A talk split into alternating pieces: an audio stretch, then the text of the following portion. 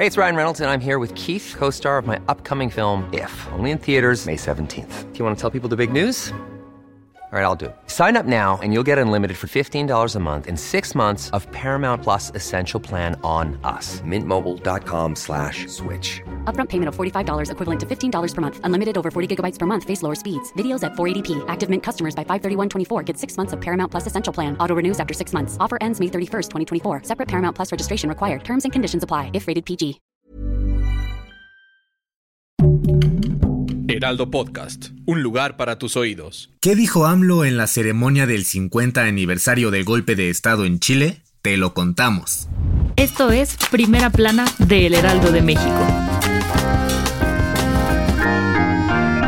Este domingo, AMLO encabezó la ceremonia del 50 aniversario del exilio chileno desde la residencia oficial de México en Chile, acompañado de su homólogo Gabriel Boric. Después del evento, ambos tuvieron una reunión privada en la que acordaron actualizar el Tratado de Libre Comercio entre los dos países, que cumplirá 25 años en 2024. Obrador destacó que la pobreza y la desigualdad en México han disminuido durante su mandato, por lo que aprovechó para rendir homenaje al expresidente chileno, Salvador Allende. Además, reveló que él ha tomado sus ejemplos de humanismo, dignidad y democracia y los ha aplicado en el movimiento de la 4T. En su primera visita al país sudamericano, López Obrador confesó que Allende es uno de los dirigentes que más admira porque durante su gobierno fue un hombre bueno víctima de canallas. Además, aprovechó el momento para entregar la condecoración de la Orden Mexicana del Águila Azteca a la senadora Isabel Allende Bussi, mismo reconocimiento que recibió su padre, Salvador Allende, en 1972. La familia Allende está en nuestro corazón, recordándoles a todos ustedes lo que ya saben y han vivido, que México, al igual que Chile, es su patria, dijo el presidente López Obrador.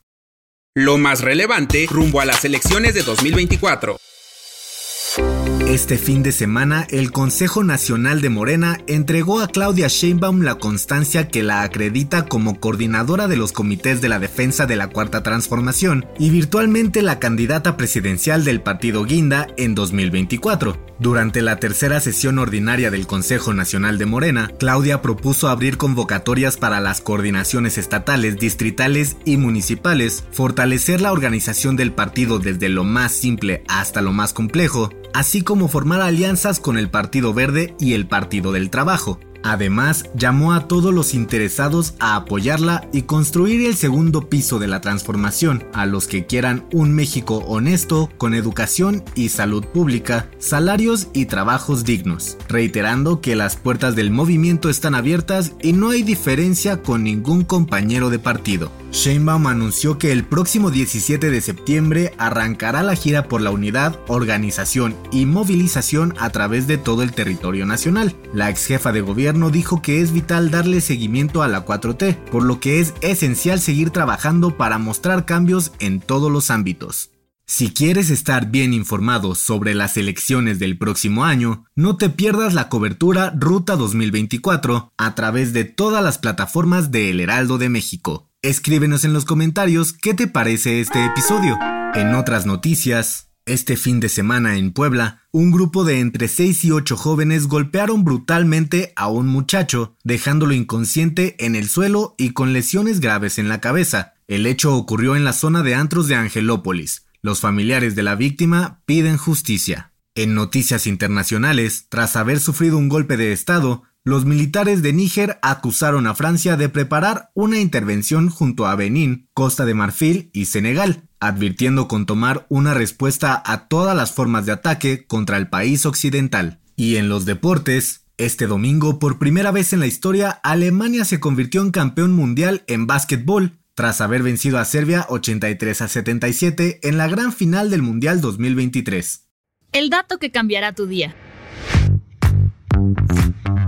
Hoy en día, hacer el súper se ha vuelto una de las actividades cotidianas que muchas personas realizan, pero ¿te has preguntado qué tan contaminado podría estar el carrito donde depositas tus artículos? Según un estudio de la Universidad de Arizona, estos objetos de cuatro ruedas resultan estar más sucios que un baño público. ¿Qué? Sí, de hecho, únicamente en el mango de los carritos hay más de un millón de gérmenes. Así que en tu próxima visita al súper no olvides cargar con una toalla húmeda o tu gel antibacterial para desinfectar tu carrito antes de usarlo. Esto fue Primera Plana, un podcast de El Heraldo de México. Encuentra nuestra Primera Plana en el periódico impreso, página web y ahora en podcast. Síguenos en Instagram y TikTok como El Heraldo Podcast y en Facebook, Twitter y YouTube como El Heraldo de México. Hasta mañana.